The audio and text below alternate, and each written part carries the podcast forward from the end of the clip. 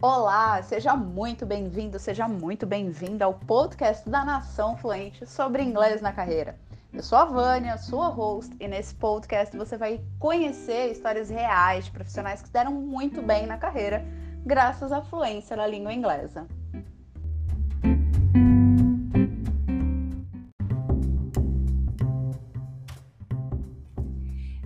Episódio do podcast, você vai ouvir uma conversa super descontraída com a Analice Martisson. Ela é mestre em comunicação e ela é poliglota. A gente vai conhecer a história, a experiência dela aprendendo idiomas, descobrir alguns macetes que nenhuma escola tradicional vai ensinar para você. E além disso, a gente vai ver o impacto que teve na vida dela a questão de dominar outros idiomas, que teve e tem na vida e na carreira dela. Muito boa tarde, pessoal. Hoje eu tô aqui com a Ana Alice. Nós vamos bater um papo sobre a influência do inglês na carreira. É, eu conheci a Ana Alice num post aqui no LinkedIn, foi muito interessante, porque eu tenho acompanhado várias histórias na rede, e quando eu tô rolando a timeline e eu vejo assim um post que eu falo, uau, eu tava falando isso pra ela, uau, eu paro e na cara de pau mesmo vou lá e falo, Fulana, vamos fazer uma live? vamos fazer uma live. A última que a gente fez foi ano passado, entramos em recesso e hoje nós estamos iniciando o ano com entrevista em inglês na carreira.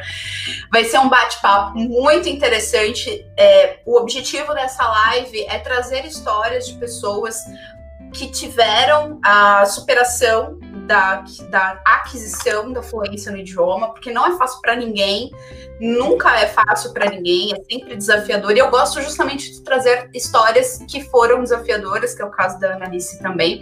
E, e o caso dela em especial tem muita coisa para ela compartilhar com a gente. Ela tem carreira internacional, então Fica aí, pega pipoca, pega água, acompanha com a gente e já chega dando o seu like, meu filho, minha filha, por favor, que isso ajuda a gente. Muito obrigada.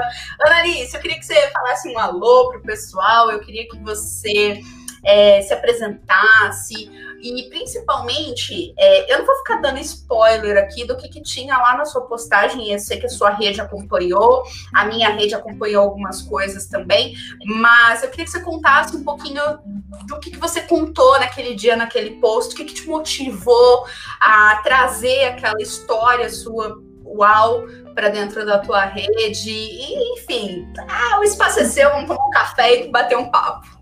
Muito obrigada, muito obrigada. Bom, eu quero começar agradecendo você, Vânia, a sua espontaneidade, a sua coragem, porque realmente, assim, para você abordar uma pessoa que a gente não conhece, né, sempre mexe muito com o ego, né? Um dos maiores medos do ser humano é de ser ignorado, de tomar um não. Então, eu me identifico já muito com você, porque eu também, eu já parto assim, princípio, não, eu já tenho, eu vou atrás do sim. Se me ignorar, tudo bem, também ignora e vambora. Então, adorei a sua espontaneidade, adorei o convite. Quero agradecer as pessoas que estão aqui nos assistindo. Bom, meu nome nome é Analice, eu sou de São Paulo, é, sou da Zona Leste de São Paulo. Eu nasci, cresci, vivi até os 24 anos nos, entre os bairros de Itaquera e Goianás, porque a gente mora bem ali na divisa. Na ZL. Na ZL. E, e, bom, meus pais são professores, né? São professores da rede pública, da prefeitura. Meu pai era do estado também, mas pediu exoneração há muitos anos. E os meus pais foram os primeiros em suas famílias, a família da minha mãe de cinco filhos e da família do meu pai eram sete, eram oito irmãos, um morreu muito jovem, com 12 anos, então sete de um lado, cinco do outro, os meus pais foram os primeiros a irem para a universidade, né? Então eu gosto de contar essa história porque para mim tudo começa com a educação, sabe? Como a educação transformou a vida dos meus pais, primeiramente, e transformou a vida minha e da minha irmã. E eu espero, se algum dia eu tiver filhos, que também vai transformar aquela coisa da gente, né, se desenvolver, crescer através do, dos estudos e educação. E meus pais nunca não falam inglês, nunca aprenderam nenhum outro idioma estrangeiro, mas sempre gostaram muito das músicas do Phil Collins, The Beatles. Então, para eles era uma realização, aquela coisa do pai que se realiza através do filho, sabe? Eles, nossa, a gente vai guardar o dinheiro para colocar as meninas para estudar é, inglês. E era muito essa coisa do inglês mesmo, da música americana, música britânica, né? Que envolveu muito eles nas baladas dos anos 70, né? Quando eles eram jovens.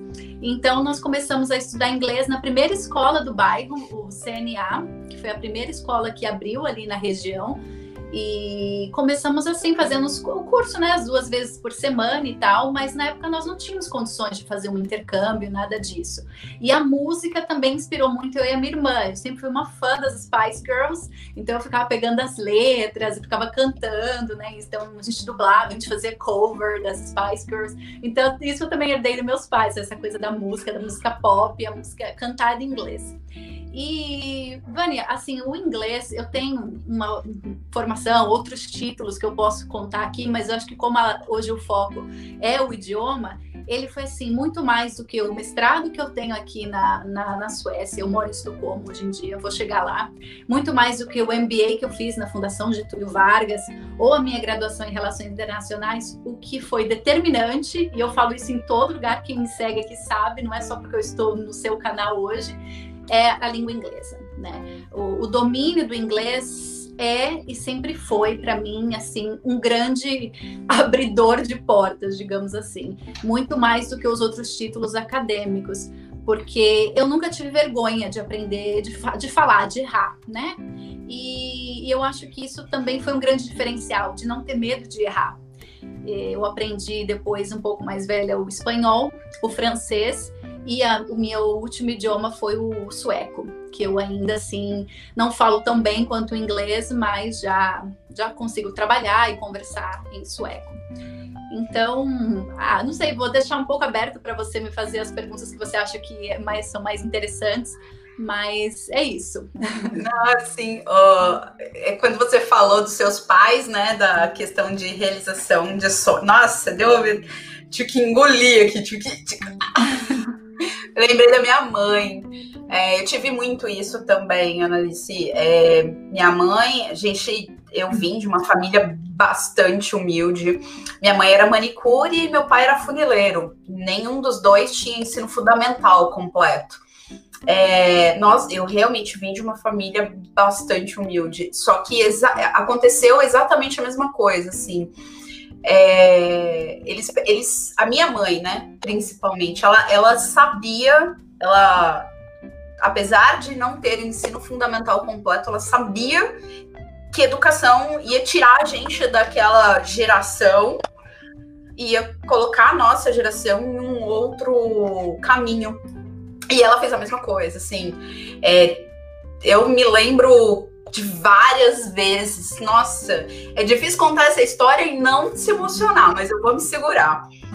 Você foi para o CNA, eu fui para o CCAA. Foi a primeira escola que eu estudei lá 1900 e era fita cassete. E eu lembro de várias vezes em que eu chegava na recepção, tinha, tinha que fazer uma chamada na recepção, eu não lembro, eu lembro que tinha que assinar alguma coisa na recepção todo dia antes de ir para aula, era alguma coisa assim, me... pegar o li, ou pegar os exercícios da que a professora corrigia, eu não lembro exatamente o que que era. E eu lembro várias vezes que eu fui para a recepção e a menina da recepção falou assim: "Ah, sua mãe precisa vir aqui". Sua mãe precisa vir aqui. E eu sempre fui uma ótima aluna, então não, não era eu o problema. Não era eu o problema. Eu devia ter o quê nessa época? Eu devia ter, sei lá, 12, 13 anos, alguma coisa assim. E eu chegava em casa e depois eu comecei a entender o que, que era esse sua mãe precisa vir aqui. Nossa, até que chegou uma hora, era não pagava mensalidade, né? Ficava atrasando a mensalidade. Até que chegou um determinado ponto que a situação econômica em casa ficou bem, bem, bem complicada. Ela teve que me tirar do inglês. Eu acho que esse foi um dos dias mais tristes da minha vida, porque eu gostava de estudar. E não, não foi, não foi fácil, né? Não é fácil. E, e, e, é, e graças a Deus que, apesar de tudo, a gente teve os nossos pais para é, realizar o sonho deles através da nossa vida, né? Fazer o esforço que fosse para fazer isso através da nossa vida. É muito legal. E me conta uma coisa. É, uma das coisas que acontece muito, a gente estava, você falou no começo da live, né? Ah, você veio, teve coragem de falar, não teve problema com não. E uma das coisas que eu percebo que hoje é, tem várias. Esse bate-papo vai ser legal, porque eu acho que você, com uma visão externa e poliglota, vai poder é, contribuir muito com a gente É, uma das coisas que acontece com muitas pessoas, Analice, que eu vejo assim no dia a dia, que atendendo os nossos alunos, é justamente é, o medo, medo de falar, o medo, medo, medo, medo. Isso acontece por vários motivos. Isso acontece porque às vezes a pessoa ela tem uma insegurança mesmo dentro dela, enfim, para outras áreas da vida também. É óbvio que reflete no inglês. Mas isso também acontece porque o, o modelo de ensino ele acaba uh, alguns modelos, não vamos generalizar, alguns modelos de ensino eles acabam fazendo aquela é, conscientização de que é, é, é, tem o certo, tem que falar certo e faz lá o certo, só tenho o certo e a pessoa não se permite ao erro porque ela tem medo de errar e aí ela acaba não, não praticando muitas vezes e a falta de prática não deixa, não faz com que ela atinja a fluência. Essa é uma, uma das coisas, assim, uma das piores coisas. A pessoa, ah, eu ainda não estou pronto para praticar. Um exemplo, essa semana nós fizemos um meetup aqui na rede, não sei se você viu. É, eu convidei uma galera, falei, gente, vamos vir aí, chegue mais, vamos fazer uma hora de conversação em inglês. Vieram 10 pessoas, na verdade, veio gente pra caramba, porque só cabia 10 pessoas e o pop-up ficava aqui, tem gente tentando entrar e não dava para entrar. E ao mesmo tempo eu percebi que muita gente fala assim: ah, eu vou estudar mais um pouco, depois eu vou, eu vou me preparar mais um pouco, depois a pessoa também nunca se sente preparado para começar a praticar o idioma. Eu é, eu percebo quanto isso atrapalha. Eu estou estudando francês agora e estou saindo zero do francês e, e assim está sendo uma experiência diferente porque agora eu não preciso mais sofrer tudo que eu sofri. É, já passei por uma jornada, acho que o segundo idioma fica mais fácil. Queria que você falasse disso também. Queria que você falasse, resumindo assim, eu queria que você falasse essa questão do, do, do comportamental da pessoa na, na, na aquisição da fluência e e, e também um pouco dessa coisa do segundo idioma, do terceiro idioma, se se torna mais fácil ou não. Mas mais do que isso, sabe o que eu queria que você falasse? Muito brasileiro sonha em sair do Brasil. É, às vezes sonha porque sonha, às vezes sonha porque, putz, aqui tá ruim, eu quero ir para um lugar melhor. Às vezes é eu sim, não importa, mas essa é a realidade. Muito brasileiro sonha. É, e óbvio que o inglês é necessário para se ter uma vida ok, né? E o que, o que é de verdade sair do Brasil porque tem muita gente que romantiza também. Nossa. Então, então conta pra gente os bastidores, o que, que, é de verdade você sabe, porque você não, não, não, não mora só na Suécia, você me contou, você morou em outros países também. Então conta tudo isso pra gente, se precisar repetir as perguntas eu repito, e agora eu quero que você conte aí um pouco pra gente. Claro, claro. Muito interessante você fazer essa pergunta, porque eu fiz um post sobre isso no meu Instagram. Inclusive, quero até convidar você que está me assistindo, se você tiver interesse. Eu falo muito sobre relações internacionais e eu vou abrir uma mentoria sobre carreira internacional em fevereiro. Falando aí de esperar ficar pronta, eu vou me lançar. Eu nunca vendi um infoproduto, né? Já, já trabalhei como instrutora, inclusive de idiomas, mas é a primeira vez eu vou lançar uma mentoria. Quem tiver Legal. interesse é arroba Analice Martinson, eu posso contar mais lá. Mas Show. eu fiz um post sobre isso, né? Porque eu peguei um poema de uma autora nigeriana e ela fala assim: é, o, o, nome é Outsider Blues, não, Diaspora Blues. Diaspora Blues chama o poema. Vocês podem colocar aí depois. É um, são três só frases.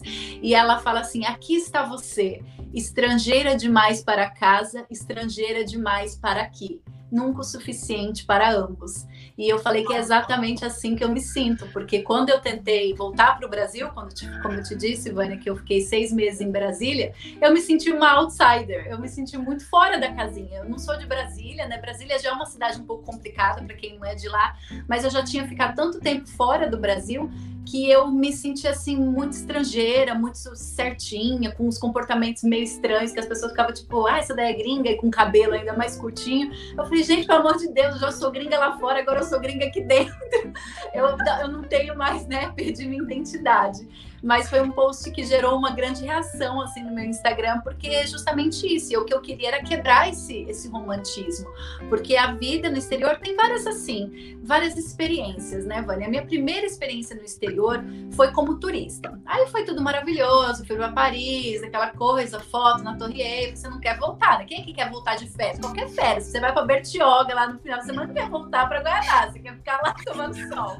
Então, foi isso. Aí a segunda experiência foi para estudar, né? Foi o meu primeiro intercâmbio, curiosamente, não foi de inglês, mas foi, mas foi de francês. Eu comecei a estudar francês mais velha, com 17, 18 anos, né? O inglês eu comecei mais jovem, quando eu decidi estudar relações internacionais, porque até então, isso há 11 anos, ainda se dizia que o francês ainda era a, língua da diplomacia. Hoje em dia, coitado, o francês já estava perdendo gás naquela hoje é, já se fala do chinês, inclusive, né? Diz, diz, que o inglês, né, logo vai talvez perder momento para o chinês. Eu acredito que não, mas realmente o francês perdeu bastante do seu gás. Mas eu fui estudar francês durante um mês em Paris e também foi maravilhoso. Você vai como estudante, né? Então já foi uma outra experiência, mais longa como estudante. Você não tem a mesma sensação a minha estadia mais longa depois disso, depois de ter estudado francês é, por um tempo, foi quando eu vim como expatriada, né? Que foi o motivo pelo qual eu acabei aqui na Suécia. Eu vim com uma empresa sueca que eu estava trabalhando em São Bernardo do Campo, então eu vim a convite deles para fazer um projeto por tempo determinado Aí você vem para uma multinacional como expatriada, tudo resolvido. Já tinha gente me buscando no aeroporto, já tinha até janta preparada para mim, que eu ia morar perto de uma colega, no mesmo prédio que uma colega da, da empresa. Ela, não, vem jantar na minha casa, tá muito cansada. Então você se sente assim, né? Nossa, tá tudo né, maravilhoso. Dois salários, um no Brasil, um extra, um adicional por estar tendo o sacrifício de me mudar para a Suécia. Então foi assim, uma coisa, outra realidade, sabe? Também assim, aquela coisa, uma vez na vida. Ótimo. Alegria de pobre que durou. Não, não. Aí eu fiquei três meses como expatriada, mas depois fui contratada localmente porque eu tenho a nacionalidade portuguesa, porque meu pai veio de Portugal, e isso me ajudou muito. Eu pude ser contratada aqui, porque eu não queria voltar para o Brasil. Aí eu já fui assim pro, pro segundo nível, sabe? Porque eu já vim como contratada local, eu já perdi o salário do Brasil, eu já tive que arrumar meu próprio apartamento, porque aquele apartamento que me arrumaram era só para os expatriados. Aí você já, bum. Aí tudo bem. Aí acabou o contrato, eu não quis voltar para o Brasil com essa empresa, quis ficar aqui, fui fazer um mestrado. Aí a vida de estudante eu já conhecia, né? Não, não tem, obviamente, aquele glamour do expatriado, mas você ainda tá caráter provisório, você ainda tá. Eu tava estudando, mas fui para Nova York, fui fazer outras coisas, então tava ok. Agora, a realidade veio mesmo, Vânia, quando eu estava te dizendo, quando eu decidi de Brasília voltar para a Suécia para morar com meu hoje marido né? Então eu cheguei assim como uma imigrante, estava vindo por amor, por um homem, né? Que já tem esse estereótipo que as pessoas já perguntam você é latina, ah, você veio aqui por causa de homem, como se tivesse algum problema, né? É homem, mulher, papagaio, periquito, é, é você que está pagando as minhas Minha vida, né? Minha vida, minha, minha vida, minhas regras. Exato, mas fique-se, né? Essa, esse estereótipo da mulher brasileira, mulher latina, exótica, veio aqui fazer o quê? E aí eu vim como imigrante, né? Isso foi em março de 2017. Então foi a experiência e aí foi realmente assim, raiz, sabe? Eu tive que aprender o sueco, porque durante todo esse tempo, Vânia, eu nunca me, me preocupei muito em aprender sueco. A empresa pagou lá um curso ou outro, mas eu, tava, eu usava muito meu inglês, eu fazia muita negociação com o Brasil, então não tinha muita cabeça. E eu nunca sabia se eu queria ficar mesmo na Suécia. Eu falava, não, se eu tiver que investir num outro idioma, eu vou investir num chinês, por exemplo, faz mais sentido. O sueco é um país, uma língua muito pequena, um país muito pequeno. E acabou que eu voltei para cá, me casei com um sueco, falei, não, agora eu tenho que aprender. E, então foram duas experiências bem marcantes. Primeiro de me sentir como imigrante, né? porque você tem outro tratamento também. A sociedade, ela coloca você em diferentes caixinhas. Ah, expatriado, legal, vai ficar só três meses, fazer alguma coisa, vai embora. Estudante, ótimo, vai pagar os tuitions and fees, tá trazendo dinheiro pro país, vai estudar e vai embora. Imigrante, ih, vai roubar nosso emprego, vai roubar nossos maridos. Não, vai embora, mulher. Já tem um fome no mundo, essa maluca vem lá do Brasil. É, você já entra assim num outro, numa outra categoria aqui com, com o pessoal. E não é só na Suécia, a gente sabe, né? Quem acompanha como é o tratamento dos latinos, mesmo dos afro-americanos, né? Infelizmente, a sociedade ela, ela tem. As pessoas normalmente têm medo do que elas não conhecem, né? Uhum. Então representa assim um, um, certo, uma certa desconfiança. E aí eu tive que passar por isso, fui fazer o sueco para imigrantes, que é oferecido pelo governo sueco. O governo sueco é muito generoso, tá? Assim, eles realmente fazem o possível para haver uma integração dessas pessoas, das, dos imigrantes. Então foi, foi interessante para mim, foi desafiador como passar por esse papel de imigrante que eu nunca tinha passado na minha vida até então, né? Papelada, tal, tal, tal, justificar por que está aqui. No meu caso, nem tanto porque eu era portuguesa, mas ainda assim eu tive que, para poder conseguir fazer os cursos, eu tive que justificar porque que eu queria ficar na, na Suécia, enfim. E aprender um, um idioma um pouco mais velha, né? Em 2017 eu tinha 28 ia fazer 29 anos, não é tão velha, mas assim, começar do zero, um, um idioma difícil. Então, um idioma que eu não estava muito afim de aprender, aprendi mais porque não, eu tenho que, né? Porque para arrumar um emprego aqui, para me estabelecer aqui, se eu, eu vou casar com um sueco. Então, foi bem desafiador, assim, sabe? Mas eu cresci muito, a gente amadurece muito nessa, nessa jornada. Não, com certeza. E quanto tempo você é, você levou assim uma coisa que muita gente também quer resposta para essa pergunta. Eu não gosto muito de responder essa pergunta porque depende muito das, de, de pessoa para pessoa. Então, antes de fazer essa pergunta, até é bom fazer essas ressalvas. Depende muito de pessoa para pessoa depende muito de contexto para contexto. Uma coisa é você aprender um idioma e tá usando esse idioma todo dia e tal. Uma coisa é você aprender um idioma e tá usando ele é, não tão frequentemente. Então, isso muda. Outra coisa é o, o, quanto você gosta do idioma, o quanto você se dedica, tem várias variáveis, né?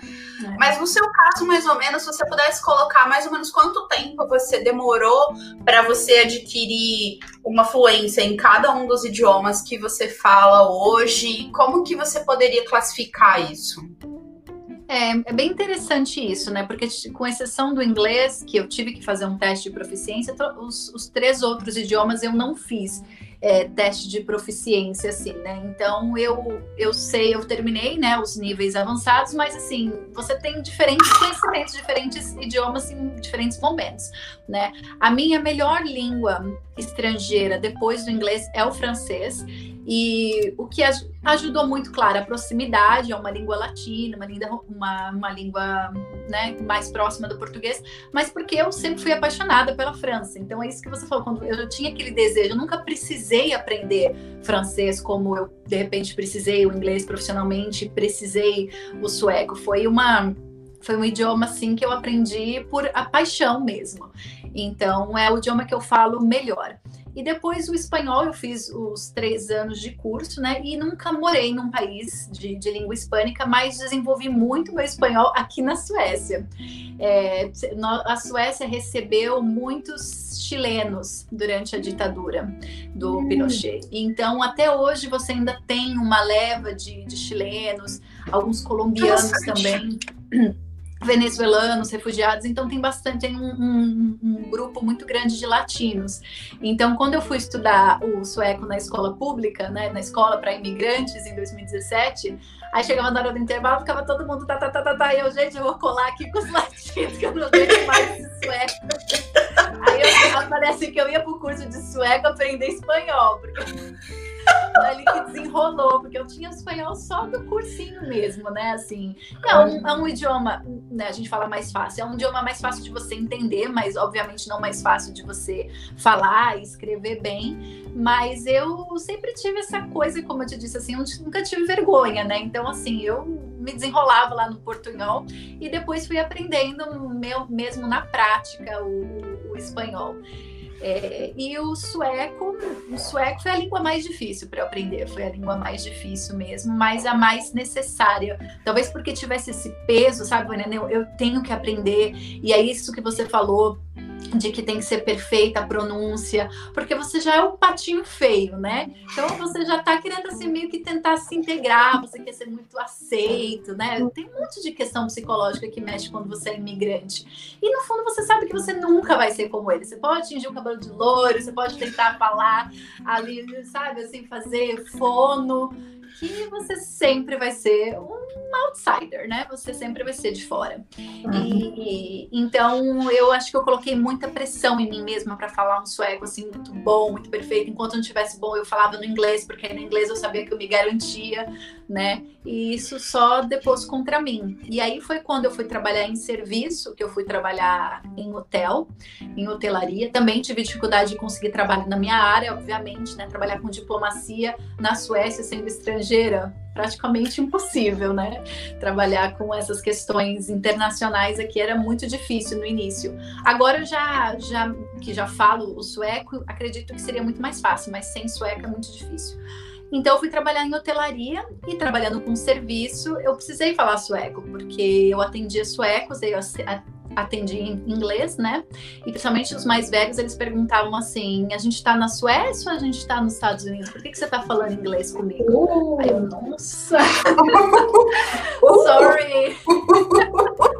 E ainda mais, né, um serviço, você tá ali pra servir a pessoa, você tem que servir na língua dela. Aí um dia que eu falei assim: ah, quer saber? Dane-se, eu vou falar. Eles querem que eu fale sueco, né? Então eu vou falar meu sueco todo torto, mas vou falar. E aí foi, o pessoal, na verdade, foi o efeito contrário, sabe? Você vê como muita Sempre. eles ficavam tão felizes, Vânia, de eu estar tá tentando, de eu estar tá falando, mesmo, mesmo tudo troncho, tudo errado. Eles, nossa, mas você fala tão bem. Eu, ah, eu dentro assim, nossa, vai ser uma retardada falando, bem, obrigada eu tive uma recepção totalmente diferente, porque eles pensam, pelo menos ela está tentando, ela está se esforçando. Aí eu misturava algumas coisas em inglês, eu falava em sueco, quando tinha uma palavra ou outra que eu não sabia, eu metia um inglês ali, aí eles às vezes deixavam para lá, outras vezes eles falavam o que eu queria em sueco. Ah, você está dizendo isso aqui? Eu isso. Mas assim, foi a aceitação foi muito melhor quando eu realmente falei: "Ah, é sueco que vocês querem? Não é sueco que vocês vão ter". É, isso, isso, isso é muito legal, porque assim, é... muita gente chega no platô intermediário, né? E é o bendito do platô intermediário. Eu, ah, eu até leio, até consigo entender alguma coisa, mas na hora de falar, fico repetindo sempre as mesmas palavras, estou sempre com o mesmo vocabulário, não consigo fazer, é, não consigo me expressar de uma forma mais clara, mais concisa, e fica naquela coisa e acaba não fazendo porque não está pronto. Só que esse é o problema, né? É, não, a gente não fica pronto se a gente não praticar. E isso tem um, tem um exercício que eu faço com os alunos, que a gente faz um raio-x do speaking para avaliar em qual área, o que, é pior para ele? É falar com brasileiro, é falar com nativo, é falar com estrangeiro, porque é diferente, né? Eu falar com estrangeiro e falar com nativo é diferente. A minha sensação é é, é falar no, no, trabalho, é falar em situações. Então, e aí, assim, o trabalho é sempre o pior de todos. Ah, às vezes a pessoa dá uma nota. Ah, para falar no curso, eu, eu não tenho muita dificuldade, tenho pouquinha dificuldade, mas para falar no trabalho, nossa. E às vezes, aí você vai falar com a pessoa e a pessoa desenvolve, e aí é totalmente mental, porque porque você tá falando comigo, eu tô entendendo, e por que que você não tá falando lá? Mas é medo do julgamento.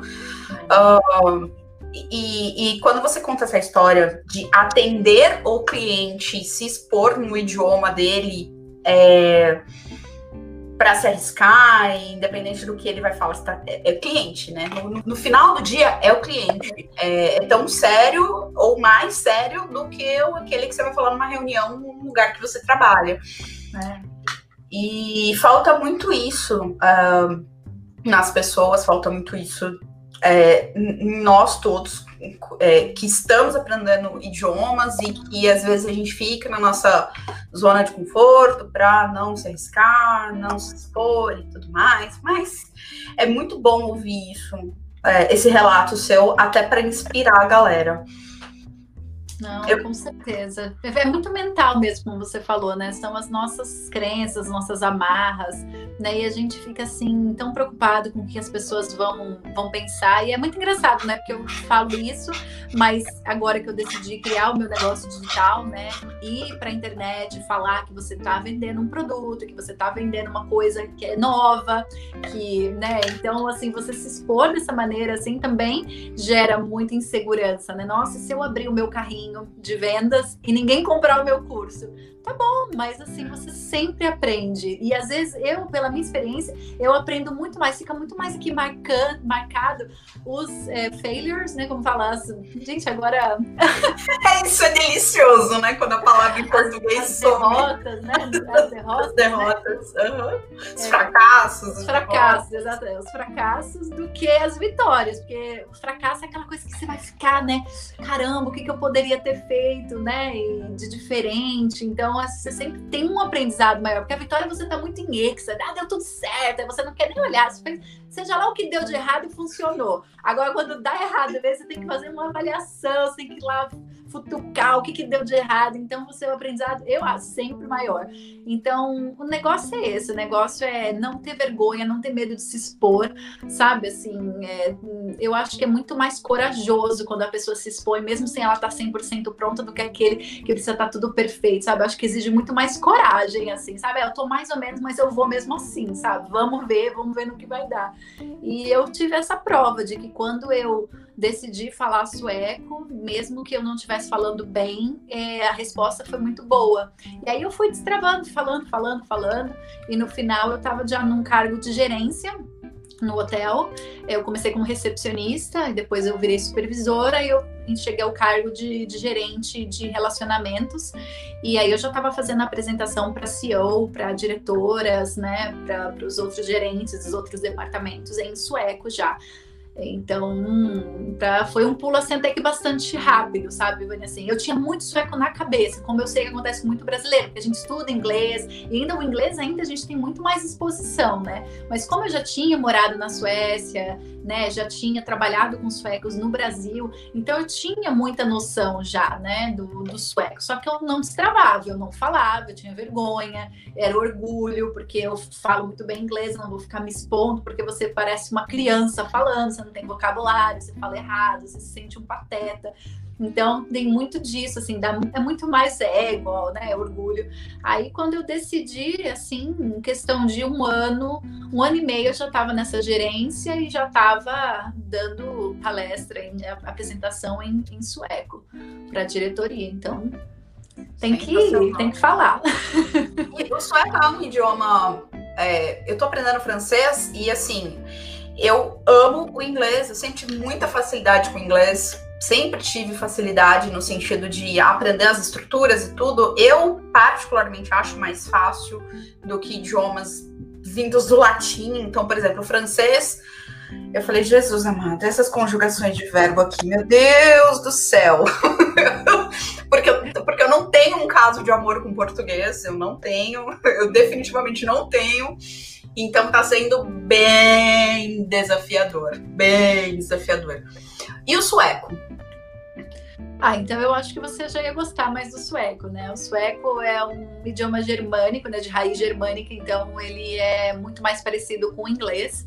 E as, aqueles que falam alemão aprendem o sueco ainda mais rápido. Eu também tive esse pequeno trauma porque eu trabalhava com uma alemã que tinha acabado de chegar na Suécia e ela já estava assim, em seis meses ela já estava fluente. Eu queria assassiná-la. Secretamente assassiná-la. Que inveja! inveja, né? Mas não, não, tem como comparar, né? Ela já falava inglês, obviamente, aí falava alemão, sueco, assim, foi realmente questão de seis meses e ela já estava fluente, né? Então, o sueco é o que se, que se assemelha muito ao alemão. Eu não, não falo alemão, mas pelo que eu entendo, e que foi o mais difícil para mim, né? Porque eu entendi a estrutura né, da língua germânica, do inglês também não tem flexão dos verbos, tal, tal, tal. Isso é muito bom, como acontece com o francês, eu sei como que é difícil, é, e o espanhol também. Mas aí é a questão da mudança das palavras, porque os artigos, eles se somam à palavra. Então, você não fala assim, the dog, né? Não são duas palavras, o cachorro. Aí fica tipo, o cachorro, o, tipo, vai, vai aumentando as palavras. Por isso que não é umas palavras desse tamanho, assim? Isso, é, por isso. Porque o, o artigo, é, né, se é, se é definido, se é indefinido, se é plural, se é singular tudo isso vai mudando a palavra. Depois que você entende, você consegue enxergar ali, né? Tá a palavra tipo dog. Então você sabe que é cachorro e depois você só tem que saber se é o cachorro, um cachorro, os cachorros, uns cachorros, porque tudo isso vai estar tá misturado ali naquela Uau. grande palavra que você então, então tem isso é para mim era que é o, o, é, o, artigo, né, definido, indefinido, é, foi uma das, das grandes barreiras. Além de outras coisinhas, né, que a gente não tem, né? Por exemplo, as palavras se juntam, né? Você fala, ah, sei lá, o sofá da sala fica tipo uma palavra só, mas aí tudo isso, depois que você vai entendendo a língua, vai ficando muito intuitivo, sabe? Você não tem que ficar pensando, por mais que entre uma ou outra palavra, você, não, tá bom, sofá, sala, ignora o que tá no meio, isso aí só tá ligando uma coisa na outra, já entendi. E aí você. E a pronúncia, né, Vânia? A pronúncia é muito difícil. Eles têm três letras, né, que são particulares do alfabeto, que é o A com uma bolinha em cima, que tem o som de é, A. E aí você tem o A com dois pontinhos, que tem o som de E, como se fosse E de português. Uau. E o O com dois pontinhos, que tem o som de semivômito. É tipo assim, é quando você tá, sabe? Tá, tá chamando o Ju que ele não vem, fica, é, é isso que aí. Ah.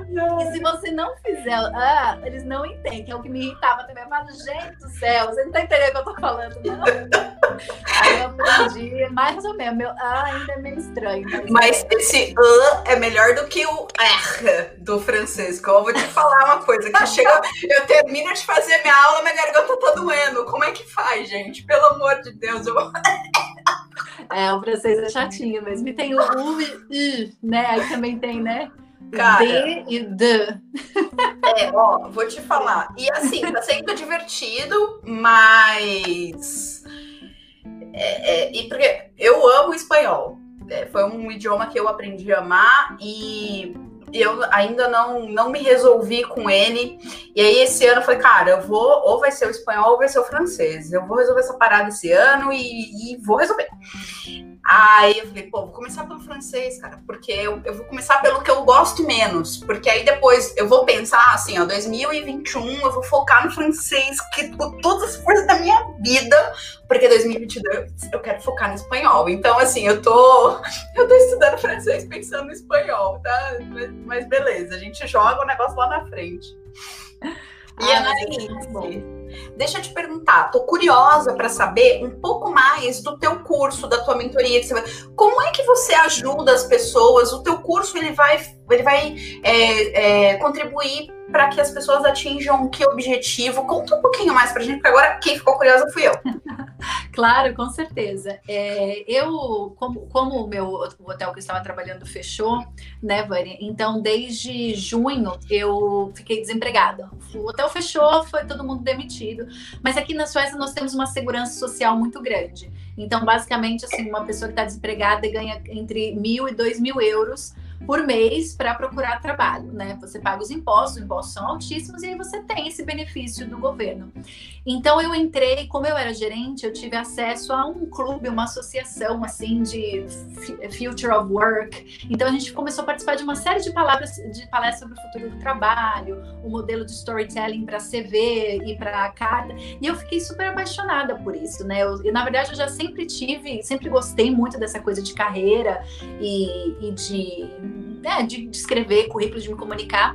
Então eu decidi abrir a minha empresa né, abri a, estou abrindo a minha empresa limitada aqui na Suécia e vai ser uma empresa de, de mentoria digital. Eu não posso falar que eu sou coach, porque eu não sou é, formada em coach, talvez seja até um, um uma formação que eu tenho interesse de fazer, mas nesse momento a mentoria é o quê? O mentor, ele não precisa de nenhuma formação. O mentor, ele vai te ensinar o que ele já fez, né? O coach, ele, ele aprende as técnicas, ferramentas para ensinar pessoas a resolver problemas que ele nunca teve que resolver. Agora, o mentor não. Então, eu não posso ajudar você a conseguir um trabalho de chefe num restaurante francês, porque eu não sou dessa área de gastronomia, não posso te ajudar com isso.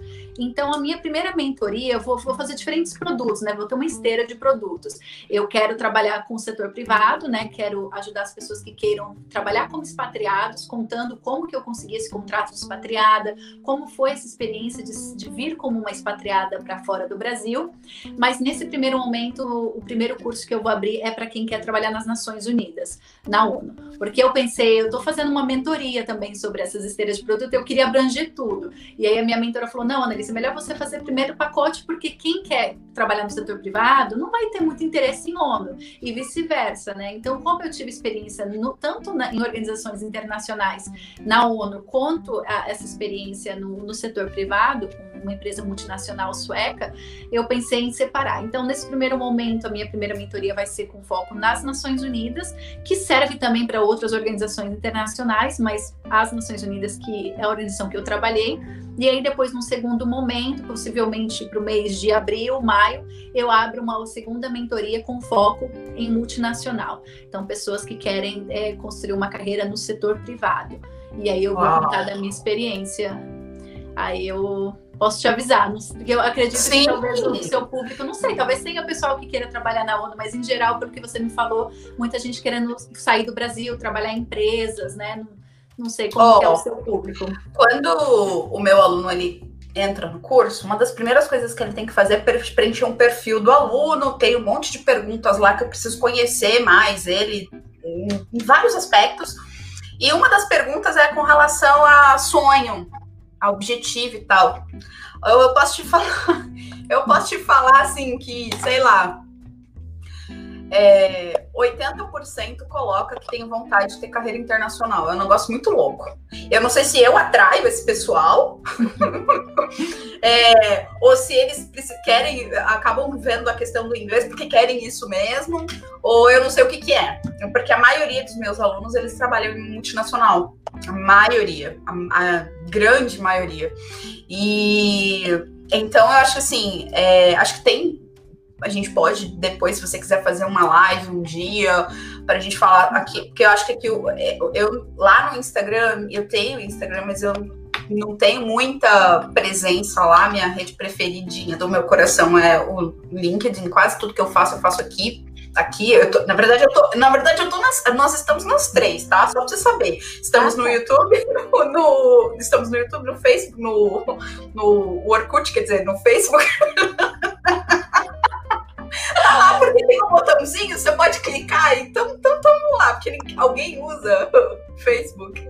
Acho que não mais, né? Mas, mas essa live não tá no, no, no Instagram, não, né? Só o Instagram. Não, no Insta, tá. Infelizmente no Insta não. Mas assim, um dia que você quiser bater um papo, se quiser bater um papo lá no, no Insta também, a gente baixa lá, não tem problema. Porque eu acho que é bem interessante, pode, você pode trazer muitos insights aí para a galera é, que está buscando o inglês, porque tem esse objetivo, muita gente tem. Né? Então, eu acho que a gente pode dividir é, experiência, dividir é, um, um, norte, né? Porque às vezes a pessoa tem. Sabe que uma, uma, coisa, uma coisa interessante? É, às vezes a gente tem, isso aconteceu comigo, acontece com, com muita gente. Às vezes a gente tem um sonho, e aí o sonho é tão grande, ou o sonho é tão. É, é, é morar. Morar fora do país, é, com trabalho bonitinho, com visto, aquela coisa, né? Tudo bonitinho. É desafiador, é difícil, não, não é fácil esse caminho. Então, é tão grande, parece ser tão difícil, tão grande, tão longe, que muitas vezes a pessoa ela precisa dar um passo, que é de repente ter uma ideia, ter, cara, por onde eu começo? Qual, o que, que, é a primeira coisa que eu preciso fazer para realizar esse meu sonho?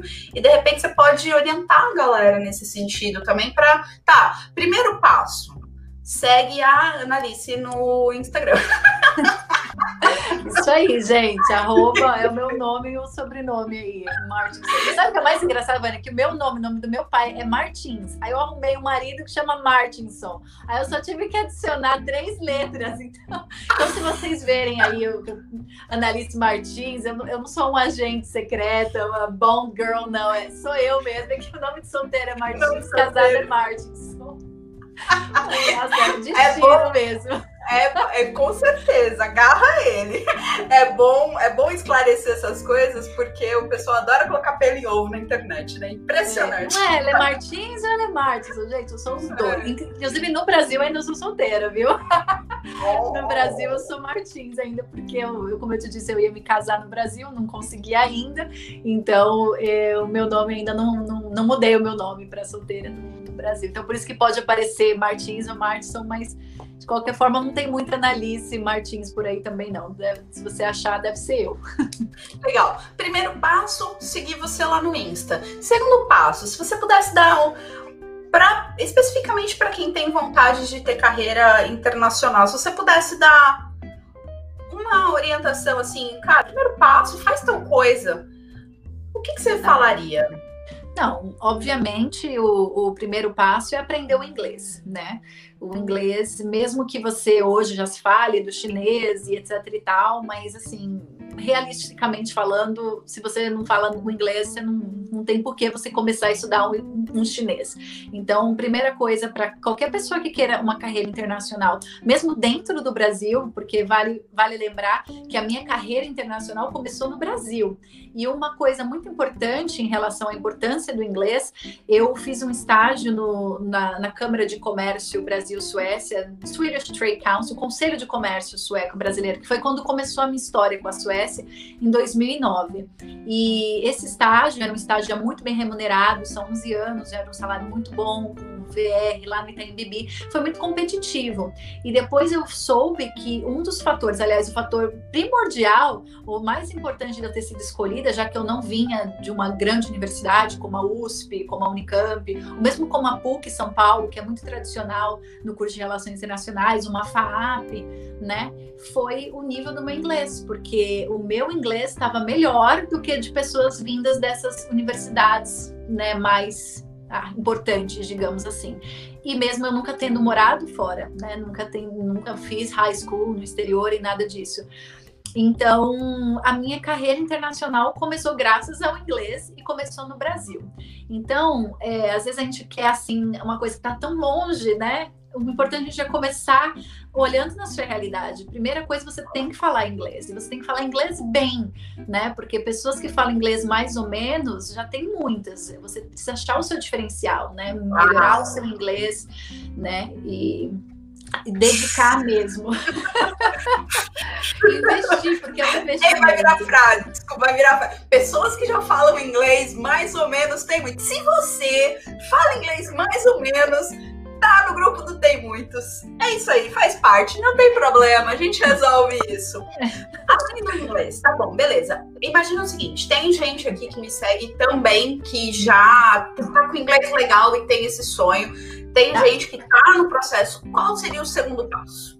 Tá, aprender o inglês e depois você descobrir a sua área de atuação, né? Qual a, o que que você vai what you bring to the table? O que, que você vai trazer para a mesa? Né? O que, que você vai oferecer no, no exterior? Você quer vir para o exterior, mas o que, que você com, o que você trabalha? Tem um processo de autoconhecimento muito grande, porque tudo é pitch de vendas, né? Você tem que saber se vender. Então, o que, que você. Quais são as suas forças? Eu diria fazer uma análise SWOT de você mesma, sabe? Ver as suas forças, as suas fraquezas, observa as oportunidades que você tem. Você está focado em um país só, você quer Europa, então pode ser qualquer país.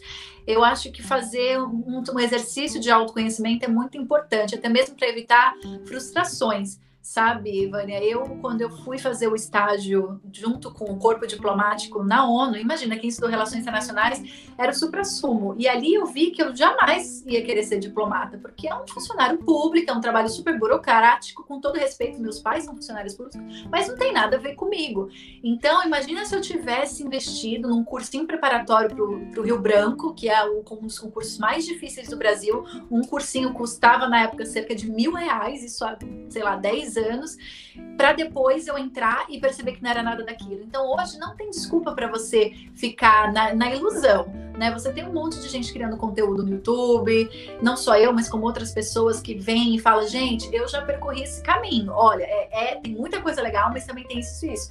Ah, não, essas coisas que você está dizendo que não são legais, para mim já sabe? É game changer, não quero, isso eu não quero. Então já esquece, porque a gente se apaixona pela ideia de uma coisa né? Não pela coisa em si. Então é muito importante o exercício de autoconhecimento e você ser bem estratégico. Por exemplo, assim, existem países onde tem uma demanda maior. Por exemplo, eu sei, não, nunca fui ao Canadá, tá? Mas eu sigo. Depois eu posso te passar o nome de uma brasileira que faz essa coisa de levar brasileiros para Quebec.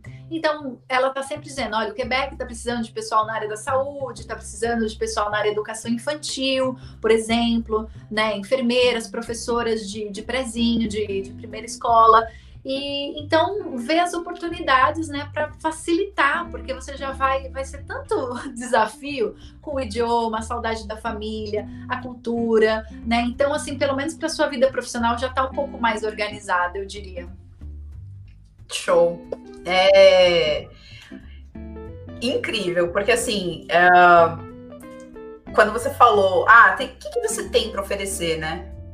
Tá, eu quero ir para fora do país, só que você é mais um no país. Então, o que, que você tem para oferecer? Porque é claro que alguns países têm mais demanda de trabalho, então tem alguns países que têm alta demanda de mão de obra para TI, é, tem, tem, tem brasileiro para caramba na Irlanda, então aí na Suécia também tem uma galerinha aí, não tem não? Sim, é, o Spotify é sueco, o Skype é sueco, né? Então tem bastante demanda para engenheiros, né? Agora, somente com o um acordo Brasil-Suécia da empresa que eu trabalhava para os caças da aeronáutica. Então vieram muitos brasileiros para cá, muitos engenheiros, muitos funcionários da Embraer que vieram de São José dos Campos para cá e trouxeram suas famílias. Então tem a parte de tecnologia, assim, tá, tá crescendo muito e a Suécia está olhando muito para o Brasil para a questão ambiental, né? Então já se tem uma demanda muito grande por engenheiro ambiental ou mesmo pessoas que trabalham com startups, assim, de soluções tecnológicas para um futuro sustentável, né? A Suécia é muito pioneira, assim, eles estão sempre assim uns passos à frente do, do resto do mundo, os nórdicos em geral, no geral, né? Finlandeses, dinamarqueses, então eles já estão assim buscando tecnologias para uma possível crise, que acredita-se que a próxima crise será realmente, que a gente já está, né? Mas assim, que vai ser uma coisa de fechar tudo, que nem está passando agora, é climática, né? Já, a gente já viu os incêndios na, no Brasil, na Austrália, mas acredita-se assim que vai chegar, a Terra vai ter um momento assim, meio de erupção, que as coisas vão ficar meio malucas que nem está agora. Ó, Margedon. Ah. Gente, eu não sou, eu não sou enviada, eu não sou Messias.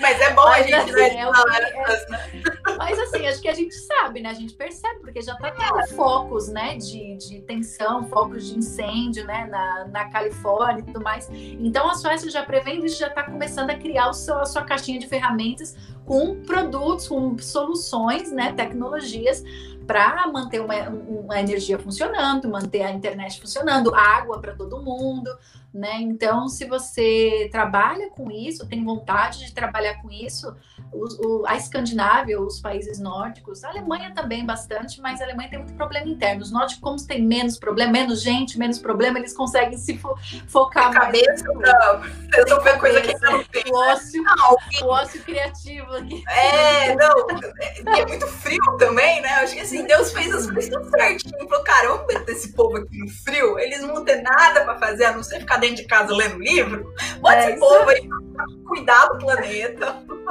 É mesmo. Não dá para ficar tomando chopp na, na rua, conversando com os vizinhos.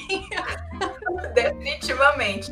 Falando em, em, Eu não sei se você tem alguma coisa que você pode contribuir com isso, mas eu estou conversando com as pessoas e. É, porque assim, essa coisa da. de. Uh, como você comentou, eu não sei se foi antes da gente go live, eu não sei se foi antes do go live ou se foi depois, você comentou alguma coisa de. É, basicamente é o seguinte. É, ah, o lado bom das coisas, né? Ver o lado bom das coisas. A pandemia teve todos os lados ruins que a gente podia imaginar e, nossa, Deus me livre. Mas o que, que o, que, que, o que, que a pandemia acabou? O que, que foi do lado bom da pandemia? Algumas coisas, poucas, mas algumas coisas. Uma delas que eu percebi é essa flexibilização da carreira uh, fora de você trabalhar remoto. Então, por que não um país contratar uma pessoa que mora no Brasil, que tem alguma coisa para pôr na mesa? Quando você falou da startup, eu lembrei disso. É, o que, que, você acha disso, dessa coisa de, das empresas começarem a. Será que isso vai acontecer? Será que isso é novela das oito? Ou será que isso vai começar a acontecer no mercado de trabalho? Vai começar a acontecer do cara. Hoje já tem muito disso em freelance, a gente sabe que isso rola no mercado é, de freelance, mas será que vai formalmente? Vai, isso vai ser uma tendência, Analice? O que, que você acha? Sim, olha, o que eles falam muito aqui na, nesse, nessa associação de gerentes da Suécia e de relocação. É, fala muito em, na gig economy, né? Então, na verdade, a gig economy vai ser assim que todo mundo meio que vai ser consultor, tá? De agora em diante. As empresas vão ter muito mais resistência a contratar, principalmente aqui na Suécia, onde custa muito você demitir um funcionário, o sindicato é muito, muito, é, muito forte. Então, a tendência é que as pessoas vão ser contratadas para fazer jobs mesmo, sabe? Assim, trabalhar por projeto. Então, você vai ter um projeto de seis meses, eu preciso da competência específica que a Vânia bring to the table, que ela traz para a mesa. Então, a gente vai te contratar e pode parecer assim, ah, do ponto de vista trabalhista, né? Poxa, mas eu vou ter que abrir uma MEI, eu vou ter que abrir uma empresa, a insegurança. Mas o corona veio para mostrar que segurança, né? Assim, é muito relativo, né? Você não tem mais muita segurança no mercado de trabalho.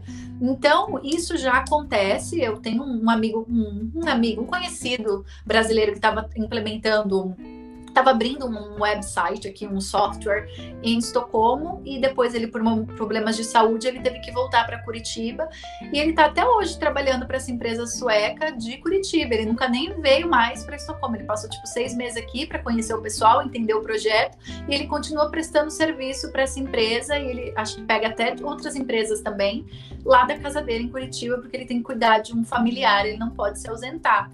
E a própria ONU já está contratando estagiários é, que trabalham remotamente, né? O estágio na ONU, ele geralmente não é remunerado, então eu falo isso muito para os meus seguidores, principalmente os mais jovens. Dizem, ah, eu tenho o sonho de trabalhar na ONU, mas não é remunerado, como que eu vou se não tiver bolsa? Então, até isso hoje em dia já é possível. Você pode fazer, você pode ser estagiário das Nações Unidas, né? Ter o seu chefe lá em Nova York e você trabalhando da sua casa e fazendo parte aí do debate de direitos humanos, mudanças do clima e tudo mais. Então, eu estou muito otimista, inclusive por isso, é, Vânia, que eu estou né, colocando, apostando todas as minhas fichas no meu negócio digital, porque eu percebi que eu posso estar morando aqui na Suécia com o meu marido e vendendo a minha mentoria, se eu quiser depois fazer inglês também, sem problemas, no mesmo primeiro momento em inglês, para pessoas do mundo todo. Né? Hoje em dia você já tem é, maneiras de receber, de enviar invoice, você pode mandar uma fatura, uma invoice para o mundo todo. Então, é, é realmente assim, vai ficar cada vez um mundo mais sem fronteiras mesmo. Ah, é verdade, nossa. É, é, eu fico imaginando. Eu, eu, eu, você estava falando, eu estava viajando lá na frente, pensando nos meus dois sobrinhos, o Matheus e a Manu. É, eles estão com 5 e 6 anos, vai ser muito louco. E, e, vai, vai, e vai ser muito, vai ser muito. Nossa, vai ser muito divertido. Vai ser Vai ser um mercado, vai ser um mundo muito diferente, cara. E eu tenho certeza, assim, é óbvio, né? Chovendo molhado, tudo que a gente já falou, mas com certeza o idioma ele vai ser idioma e soft, idioma e soft skills, né? Vão ser coisas que vão ser uh, essenciais aí para esse mercado. Pô, Analice, eu amei o nosso papo, assim. Também, nossa, parece até que eu já te conheço há, há muito tempo. Uhum. Não, eu olhei. Visto. É, não, eu olhei no relógio, faz 58 minutos que nós estamos ao vivo e parece que faz 8 minutos. Cara, foi muito legal. Galera que tá por aí, deixa seu like. Uh, Analice, repete o teu Insta para o pessoal te seguir lá. Tá, é arroba Annalise Martinson, com dois S's. Maravilha. E aí, Analice, para finalizar, assim, eu gosto de sempre pedir para o pessoal deixar uma mensagem de, de incentivo mesmo para a galera. É, não especificamente do inglês, mas especificamente daqui, daquilo que você colocou no post, assim, da sua história, entendeu? O que, que você pode deixar aí de mensagem inspiracional para a galera? Ah, eu, eu acho que você falou do, do post, é isso mesmo, sabe? É muito importante a gente honrar a, a nossa jornada, a gente se orgulhar de quem a gente é e não ficar se comparando com o outro, porque você, o, sem você, o universo seria incompleto, né? Cada pessoa é um pedacinho desse planeta, né? Então a gente tem que começar a ter mais assim é, senso de dono mesmo da nossa história e se apoderar dela. E a nossa história não tem que ser perfeita, que nenhuma história é perfeita, só nos filmes, né? Mas você olhar para sua trajetória e falar, bom, eu acertei, eu errei, mas isso me tornou quem eu sou. Então isso é uma coisa que eu falo muito assim para os meus seguidores de de honrar a história e a nossa jornada. Eu acho que isso é um. Ah, essa seria a minha grande mensagem, assim, olhe mais para dentro ao invés de ficar olhando para fora e se comparando, né? Veja a sua luz e o que, que você está trazendo, não só to the table, mas para o mundo mesmo, né? Qual que é a sua missão? Eu falo muito de missão. Não só as empresas precisam ter missão, visão e valores. Você, né, ainda mais se realmente essa gig economy acontecer e você for a sua empresa, o que você, como João, Maria, qual que é a sua visão, quais são seus valores? É muito importante a gente saber e expressar isso também. Com certeza. Uau! Aprendi muito com você, sua história, seu bate-papo, as coisas que você dividiu aqui foram muito relevantes e significativas. Analice, muito obrigada mais uma vez pela sua disponibilidade, viu? Obrigada. É isso aí, galera. A gente vai ficando por aqui. Semana que vem tem mais bate-papo. E semana que vem também nós vamos ter o nosso segundo meetup, English Conversation, ao vivo. É isso aí, galera. Vejo vocês semana que vem. Um bom restinho de semana para todo mundo. Bye, bye. Tchau, tchau, Annalise. Obrigada. Tchau, obrigada.